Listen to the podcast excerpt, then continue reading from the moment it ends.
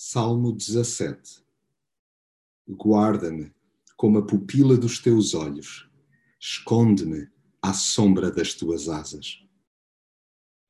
Não há nada de mal em pedir insistentemente a Deus que nos ouça. Não que Ele esteja distraído ou se finja surdo, mas porque nos faz bem a nós. Dialogando abertamente, vemos-nos obrigados a olhar para dentro e a escrutinar o próprio coração. Deus lida bem com os nossos gritos de socorro, pois deseja que sejamos transparentes com Ele e simultaneamente conosco mesmos. Os exercícios introspectivos fazem-nos um bem incrível. Temendo a falta de isenção em causa própria, peçamos a sua arbitragem. Prescruta o meu coração, procura-me de noite e examina-me.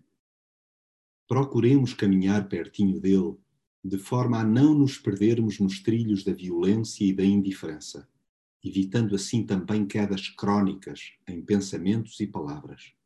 No fundo, o que precisamos permanentemente é do seu colo e da sua assistência, e ele lá está, todos os dias, a todas as horas, pronto para nos revelar o seu grande amor e nos proporcionar o abrigo que tanto carecemos e levemos, pois, a nossa voz ao único que nos cerca de compaixão e graça, guardando-nos como a pupila dos seus olhos.